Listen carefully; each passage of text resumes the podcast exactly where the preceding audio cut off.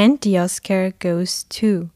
Diese fünf Worte werden wir in der Nacht von Sonntag auf Montag mindestens 23 Mal hören, denn in so vielen Kategorien werden dann in Los Angeles wieder die Oscars vergeben.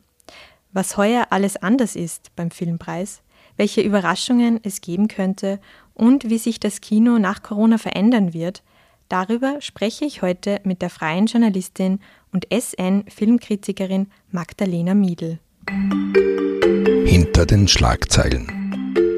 Ein Podcast der Salzburger Nachrichten. Herzlich willkommen bei einer neuen Folge des SN-Podcasts Hinter den Schlagzeilen. Mein Name ist Simona Pinwinkler und ich darf dieses Mal für meinen Kollegen Marian Smetana übernehmen.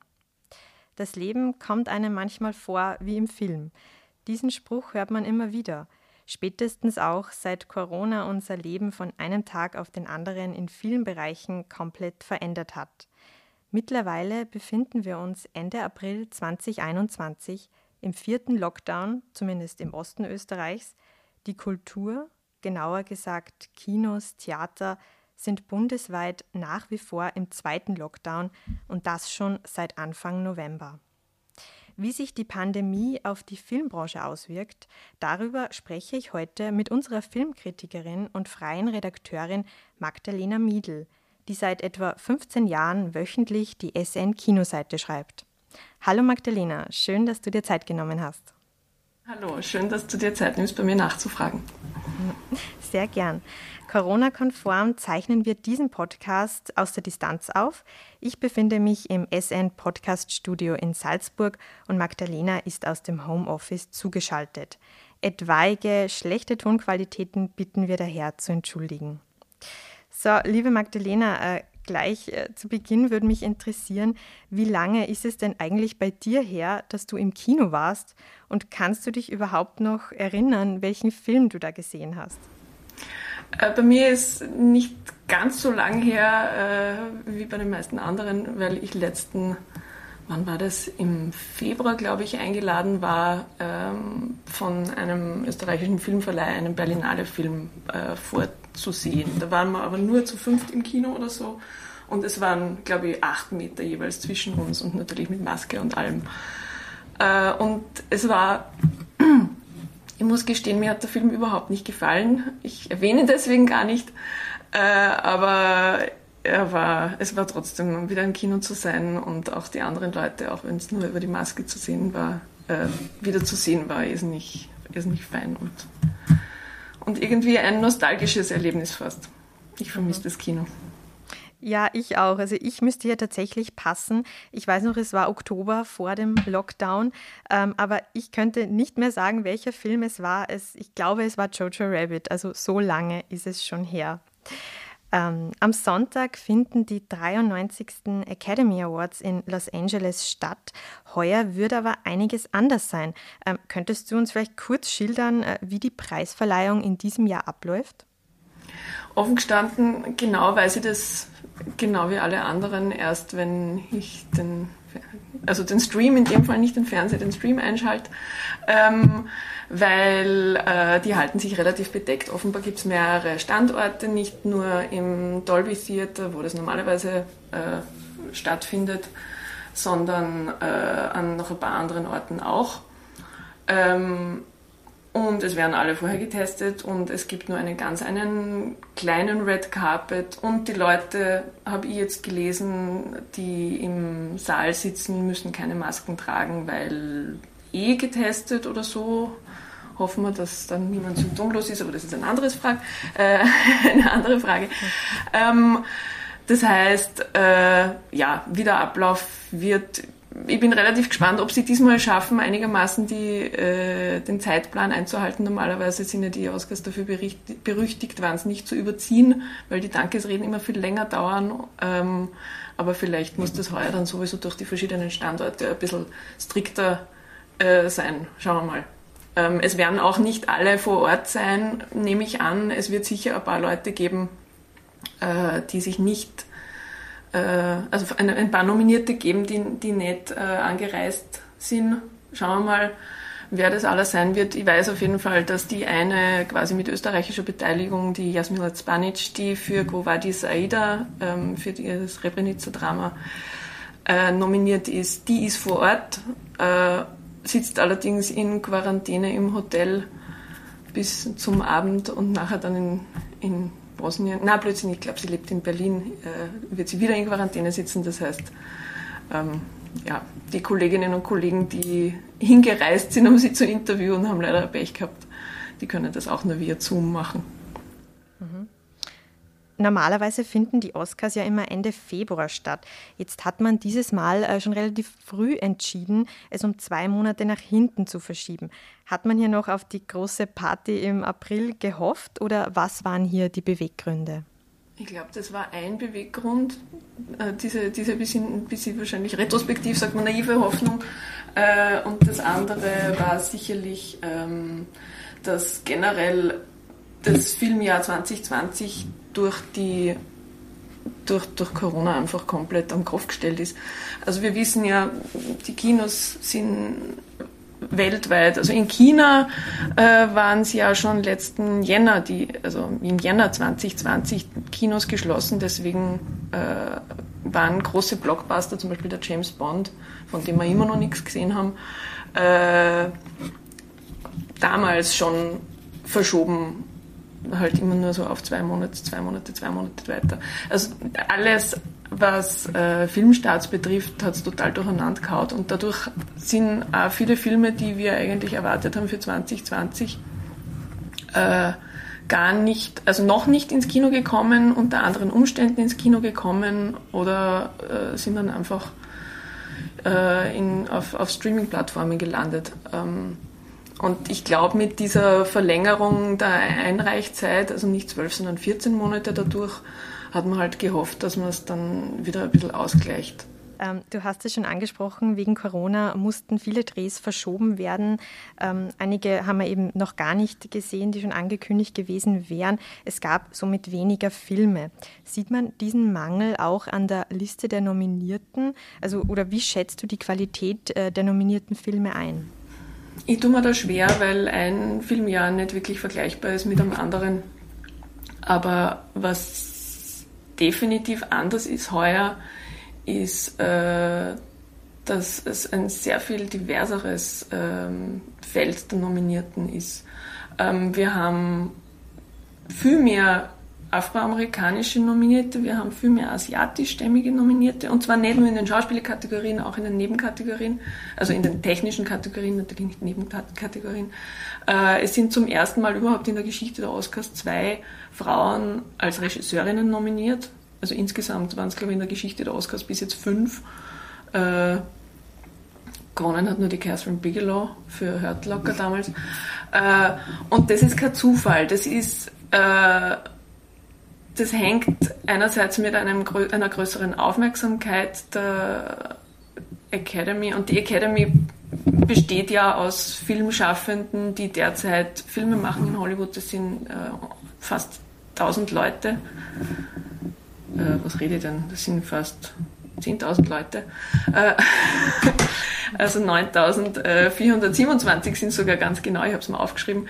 Äh, und ähm, Früher waren das hauptsächlich weiße Männer, ist so, muss man so sagen. Äh, und es hat in den letzten Jahren da eine Initiative gegeben, äh, Filmschaffende, die seit einigen Jahren nichts mehr äh, aktiv in, der Branche machen, ähm, von, zwar nicht aus der Academy auszuschließen, aber von ihr Wahlrecht einzuschränken, bis sie halt wieder was machen und dafür neue Leute dazu zu holen. Und diese neuen Leute sind, ähm, also da, da, da, haben, da haben sie sich wirklich bemüht, ähm, nicht nur Weiße und nicht nur Männer dazu zu holen, zum Beispiel der Riz Ahmed, der heuer als bester Schauspieler ähm, nominiert ist, äh, Sohn pakistanischer Eltern, ein, ein Londoner ist, ist, ist da wahlberechtigt oder die Jessica Hausner, österreichische Regisseurin, die ist auch seit 2016, glaube ich, dabei.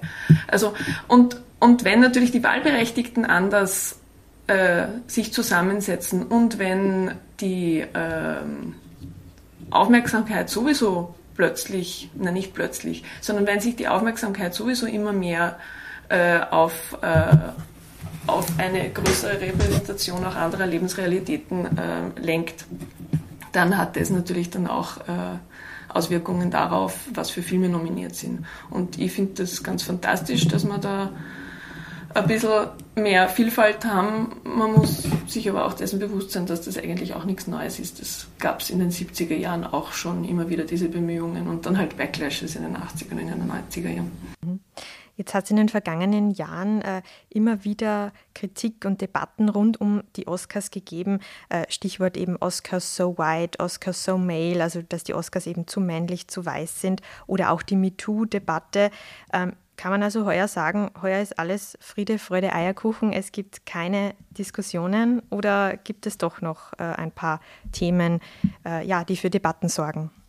Ja, wie wir wissen, hat sich ja so am, am Patriarchat grundsätzlich noch nicht, hat nicht viel geändert. Aber es ist halt ein, ein langer, mühsamer Weg. Äh, dass MeToo heuer nicht so ein Riesenthema ist, hängt sicher damit zusammen, dass mit dem Harvey Weinstein, der seit letzten Februar hinter Gittern ist, äh, eine ganz eine große Symbolfigur hinter Gittern ist äh, und, und, und verurteilt ist. Äh, und natürlich glaubt man damit ein bisschen, naja gut, jetzt ist der und jetzt, jetzt ist die Sache erledigt. Das ist natürlich nicht so. Ähm, was es aber auf jeden Fall schon gegeben hat, waren Debatten äh, über, den, über den Scott Rudin. Das ist ein, ein Produzent, der wahnsinnig viele auch Oscar-nominierte äh, und Oscar ausgezeichnete Filme äh, produziert hat. Das sind so Titel wie Lady Bird äh, oder Steve Jobs, Captain Phillips, ähm, True Grit, The Social Network. Also ich lese da jetzt gerade von einer Liste runter, ich weiß das nicht alles auswendig. The Truman Show, ähm, ja, also viele Filme, die, die, die wir alle kennen und lieben. Äh, eigentlich Arthouse-Film Juwelen und eine Freundin von mir hat vor kurzem gesagt, eigentlich sind das Blutdiamanten, weil die sind unter Umständen äh, entstanden, die teilweise wirklich menschenverachtend sind. Das Scott Rudin hat, äh, wenn man dem wenn man vielen Berichten, also sozusagen teilweise äh, nicht, nicht on record berichten, äh, aber mittlerweile eben auch tatsächlich äh, klaren Zeugenaussagen glauben darf, ähm, der geht einfach nicht grauslich mit seinen Mitarbeiterinnen und Mitarbeitern um. Und das ist, das sind, da reden wir jetzt nicht von sexuellen Übergriffen äh, oder von sexuell motivierten Übergriffen, sondern da reden wir von äh, einfach Leute zusammenschreien, Leute äh, zu unfassbaren äh, Arbeitszeiten zwingen, äh, Leute erniedrigen, Leute bedrohen damit, dass man ihnen äh, die Karriere versaut, wenn sie kündigen und so weiter und so fort. Also wer, wenn das interessiert, möge einfach den Scott Rudin googeln. Äh, da hat es in den Branchenblättern in letzter Zeit etliches an, an Berichten gegeben. Und äh, ja, also insofern, es gab es gab da schon noch einmal Diskussionen, auch im Vorfeld der Oscars. Die Oscars sind halt immer so ein, ein Zeitpunkt, wo ganz viel Aufmerksamkeit sich auf die, auf die Filmbranche richtet. Jetzt möchten wir natürlich die Hörerinnen und Hörer auch hinter die Schlagzeilen mitnehmen, damit man auch einmal mitbekommt, wie die Arbeit einer Filmkritikerin abläuft. Ähm, konkret zur Oscarnacht wirst du von Sonntag auf Montag live die ganze Nacht durchschauen und wie legst du das an? Ja, also wenn ich zwischendurch nicht einschlafe, was natürlich immer eine Gefahr ist, äh, ich habe schon vor, durchzuschauen. Äh, da koche ich mir vorher was, dann mache ich noch... Äh, schlafe ich noch ein bisschen vor. Vielleicht schaue ich mir noch einen der Filme an, die ich noch nicht gesehen habe. Ich habe heuer die ganzen Spielfilme zwar schon gesehen, aber bei den Dokus bin ich noch ein bisschen schwach. Äh, ja, und dann, dann schaue ich und twitter die ganze Zeit äh, live mit und lese Twitter mit. Das finde ich ist nicht hilfreich, dabei wach zu bleiben und man kriegt immer dann gleich ganz viele Querverweise und Links dazu und äh, ja, und wenn es dann irgendwann einmal um halb sieben in der Früh hoffentlich endlich erledigt ist, weil eben, haben wir jetzt erst schon gesagt, sie überziehen ja meistens ein bisschen, äh, dann schreibe ich dem Clemens Barnagel, meinem Kollegen, ähm, wie es war, ob ich es gut finde oder nicht, wer gewonnen hat. und äh, dann gehe ich schlafen für ein paar Stunden und dann, und dann schreibe ich. Und wenn jetzt gerade nicht die Oscars sind, also ich habe schon äh, mitbekommen, ähm, du schaust sehr viel in der Nacht. Äh, wie kann man sich den Alltag als freie Filmkritikerin vorstellen und wie hat sich das seit Corona verändert? Naja, früher habe ich eigentlich nicht so viel in der Nacht geschaut, weil ähm, für Filmkritikerinnen und Filmkritiker gibt es eigene Pressevorführungen, normalerweise, wenn nicht Corona ist. Das heißt, äh, und die sind am Vormittag, weil am Nachmittag und am Abend sind die Kinos ja regulär äh, in Betrieb und äh, in, in Wien und auch in, in, in Landeshauptstädten, anderen Landeshauptstädten auch, ähm, gibt es dann äh, bestimmte Kinos, in denen Filme ein paar Tage oder Wochen vor dem jeweiligen Filmstart gezeigt werden, damit wir darüber schreiben können. Äh, das heißt, mein Tagesablauf hat sich etwas gewandelt. Jetzt stehe ich in der Früh auf und fange an zu schreiben. Früher bin ich aufgestanden und ins Kino gegangen. Haben immer die Leute, denen ich es erzählt habe, komisch gefunden und mir geht es wahnsinnig ab. Mhm. Und äh, vermutlich auch, es gibt auch weniger Diskussion, Austausch äh, mit den Kollegen, auch weniger Interviews. Äh, fehlt das? Ist jetzt alles über Zoom? Naja, es fehlt mir wahnsinnig. Früher sind wir natürlich nach dem, nach dem Kino und vor allem bei Festivals noch viel mehr nach dem Film äh, was trinken gegangen und sind, sind, sind ewig heraus herumgestanden und haben nur diskutiert. Ähm, jetzt mit den Kolleginnen, aber äh, und, und das verlagert sich halt teilweise auf Social Media natürlich. Äh, oder wir treffen uns tatsächlich einmal für, für abendliche oder nächtliche Zoom- oder Jitsi äh, ähm, Diskussionen einmal ähm, Freundinnen und Kolleginnen. Ähm, aber ja, ansonsten, was, was die Interviews betrifft, das verlagert sich tatsächlich halt komplett auf Telefon oder auf Zoom, was natürlich super ist, weil, es dadurch trotzdem funktioniert. Also ich, ich kann weiter Interviews machen, ähm, aber das läuft halt ganz anders ab. Also, und es ist auch dann immer irgendeine Unterbrechung. Letztens, das war sehr lustig, ähm, habe den Viggo Mortensen zu seinem Regiedebüt äh, Falling ähm, interviewt. Das ist eine teilweise autobiografische Geschichte über problematische Vater-Sohn-Beziehung und er hat sich deswegen viel Zeit genommen. Und es war ein total schönes Gespräch und zwischendurch ist mir die Katze am Schoß gehüpft, meine Katze Lotti. Und, äh, und er war irgendwie so entzückt, dass da mal jetzt was anderes passiert, dass er dann so, na, und wie, wie heißt deine Katze? Und ich so, ja, Lotti, oh, Lotti lieb. Und das war so süß, ähm, weil er sich so offensichtlich gefreut hat über die Abwechslung, dass er mal nicht nur über seinen Film redet. Ähm, und ich habe dann nachher vom, vom Filmverleih äh, das Video des gesamten Gesprächs so als, als Aufnahme bekommen und habe das dann sogar rausschneiden und posten dürfen. Das sind dann so die. Es war natürlich, ist natürlich total unprofessionell, dass ich sowas mache, aber es hat mir einen riesen Spaß gemacht. Also ich habe jetzt ein Video, wo Viggo Martinsen den Namen meiner Katze sagt. Haha. auch wieder nur durch Zoom äh, möglich, solche, solche Erfahrungen. ja, na, beim Festival hätte ich die Lotti wahrscheinlich nicht mitgenommen. Äh, wie gehst du vor? Also wenn du einen Film gesichtet hast, äh, bist du dann eine, die sofort darauf losschreibt oder nimmst du dir lieber noch einmal ein bisschen Abstand, schläfst eine Nacht drüber, wenn möglich? Wie legst du das an? Das hängt natürlich total von der Deadline ab, aber ähm, auch wieder bei Festivals ist es oft so, dass man direkt nach dem nach dem Film, nach dem Screening, äh, dass einem jemand die Kamera unter die Nase hält und einen ersten Eindruck möchte und wie hat es dir gefallen und, und ich schleiche mir dann immer so seitlich vorbei, weil ich eigentlich, also ich, ich, ich schreibe meine ersten Eindrücke auf, ich diskutiere meine ersten Eindrücke, aber ich, ich hinterfrage sie auch gerne. Also ich, ich ja, ich, ich, ich, ich, ich höre mir dann gerne an, was andere Leute äh, was andere Leute auch dazu gesagt haben, ich meine, ich stelle zwar fest, dass meine ersten Eindrücke, äh, ich meine, jetzt mache ich den Job doch schon seit 20 Jahren, dass meine ersten Eindrücke valide sind und funktionieren, aber ich, ich ja, ich bin schon froh, wenn ich dann noch einmal drüber schlafen kann. Mhm. Jetzt kann man generell sagen, Geschmäcker sind verschieden, was Filme betrifft. Und wir kennen es auch aus dem Kulturjournalismus, dass sich Kritiker nicht immer einig sind. Ähm, ist es auch dir schon oft so gegangen, dass du einen Film in den Himmel gelobt hast, während andere ihn verrissen haben? Oder auch umgekehrt, äh, dass du besonders kritisch warst, aber Kollegen oder auch Menschen aus deinem Umfeld total begeistert waren? Welche Erfahrungen hast du da gemacht?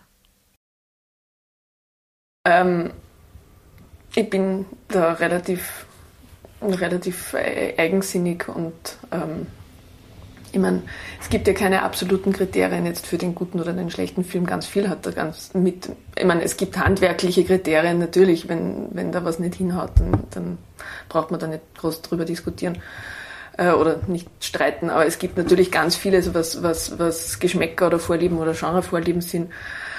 Ähm, und da bin ich auch schon immer wieder auch jetzt sehr in, in, in Frage gestellt worden, in, immer wieder, aber umgekehrt, ich denke mal, ja, wenn ich habe halt meinen äh, Geschmack, der sich auch natürlich im Laufe der Jahre und im Laufe meiner Erfahrung wandelt, durchaus. Ich habe auch eigene, eigene Rezensionen im Nachhinein, haben wir schon gedacht, um Gottes Willen, was habe ich mir da dabei gedacht?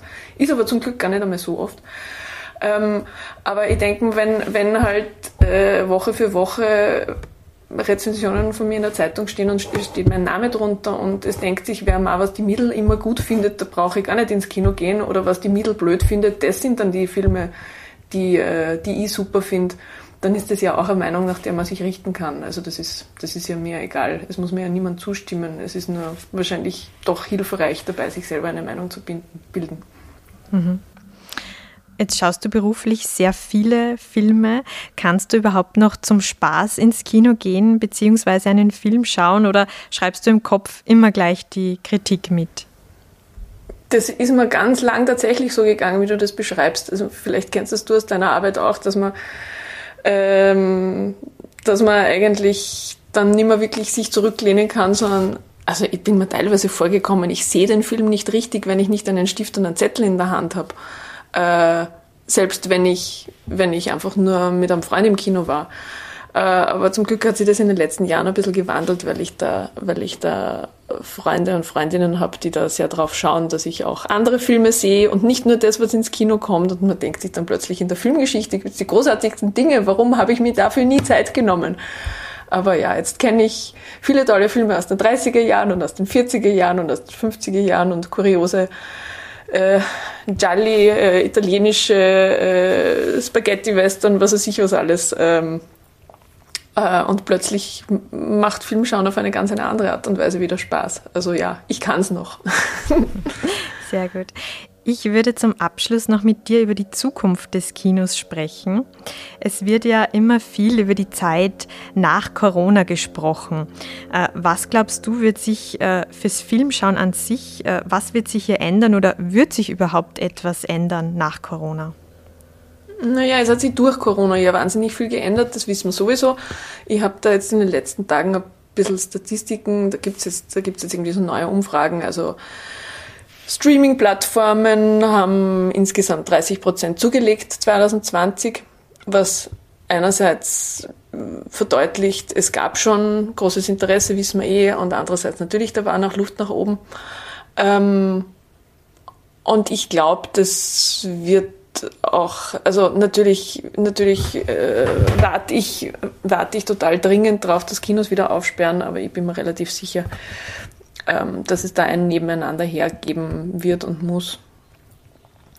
Äh, man darf nämlich vor allem auch nicht vergessen, äh, natürlich sind einerseits Streaming-Plattformen für die Kinos ähm, eine Konkurrenz, aber halt dann auch nicht so sehr, glaube ich zumindest, äh, wie, wie man sich immer wieder einredet, weil ähm, in Gegenden, wo's, wo ich nicht irgendwie drei Arthouse-Kinos und, und, und, und zwei, zwei Blockbuster-Kinos zur Verfügung habe, also sobald ich nicht in einer großen Stadt bin, wo ich diese, diese, dieses Angebot habe, äh, und wo ich nicht die Möglichkeit habe, Filme im Original mit Untertitel zu sehen, wenn mir sowas wichtig ist, äh, oder vielleicht Filmreihen von bestimmten Regisseurinnen und Regisseuren oder so, äh, da sind dann die, die, die Streaming-Plattformen sowieso plötzlich ein, ein, ein Riesenangebot Angebot ein tolles, das es vorher einfach nicht gegeben hat. Also ich sehe das eigentlich unterm Strich eher als Chance, als als Riesenkonkurrenz. Mhm. Ähm, ja, das ist doch ein schöner Ausblick, dieses, Neben, äh, dieses Nebeneinander von Streaming und Kino. Äh, zum Abschluss äh, würde ich dich noch gern um einen Tipp bitten oder eine Prognose. Äh, was glaubst du, welcher Film wird den Oscar heuer für den äh, in der Kategorie bester Film gewinnen? Naja, ich muss ja momentan ständig drüber nachdenken äh, und äh, ständig drüber schreiben, was da bei den Oscars möglicherweise passiert und nicht passiert und habe mir deswegen das schon vorher überlegt. Ähm, und ich glaube ganz ehrlich, dass es heuer Nomadland äh, sein könnte. Wir haben acht Filme in der Kategorie bester Film. Früher waren das ja nur fünf, mit, dann hat es geheißen, es können zwischen fünf und zehn sein, äh, die da nominiert sind. Heuer haben wir acht. Nomadland ist ein Roadmovie von der Chloe Zhao. Das ist eine in, aus, aus Peking gebürtige Regisseurin, die alle ihre Spielfilme, also das ist jetzt ihr dritter, über große amerikanische Motive gedreht hat. Also da geht es fast immer um, also da geht es, also visuell kommen, sind, sind weite Landschaften ein großes Thema. In ihren bisherigen Filmen waren Pferde auch ein Thema, indigene Ureinwohner, also äh, das hat in, in, in Indianerreservaten gespielt. Ähm, in dem Fall ist es äh, ein, ein Herzensprojekt von der, von der Hauptdarstellerin Frances McDormand, die mit dem Buch ähm, äh, zur, zur Chloe Schau gegangen ist und gesagt, ich möchte da eine Verfilmung haben. Äh, ja, wie gesagt, das ist ein Roadmovie. Es ist sehr amerikanisch, aber mit einem neuen Zugang. Ich glaube, dass das heuer der, der beste, als, als bester Film äh, man muss nämlich unterscheiden. Es, ist, es, es wird den Oscar als bester Film möglicherweise kriegen, aber ich finde nicht, dass es der beste Film ist. Ich finde auch nicht, dass es der beste Film von der Chloe Schau ist. Aber das ist eine lange ähm, äh, Diskussion, die dann wieder auch mit Geschmack zu tun hat und so. ja, wir bleiben gespannt. Äh, ich glaube, was man auf jeden Fall rausgehört hat, wir freuen uns beide schon wieder, wenn die Kinos wieder aufsperren. Oh ja. Oh ja, äh, aber in diesem Sinne wünsche ich dir äh, erst einmal eine schöne Oscarnacht. Mhm. Ich hoffe auch. Ich freue mich auf jeden Fall schon auf deine Analyse am nächsten Morgen. Dankeschön. Und ich danke dir für das Gespräch. Ja, danke fürs Nachfragen. Und bei den Hörerinnen und Hörern dieses Podcasts bedanke ich mich für das Interesse. Bis zum nächsten Mal. Das war ein Podcast der Salzburger Nachrichten. Redaktion Marian Smetana. Wenn Sie mehr wissen wollen, finden Sie uns im Internet unter www.sn.at.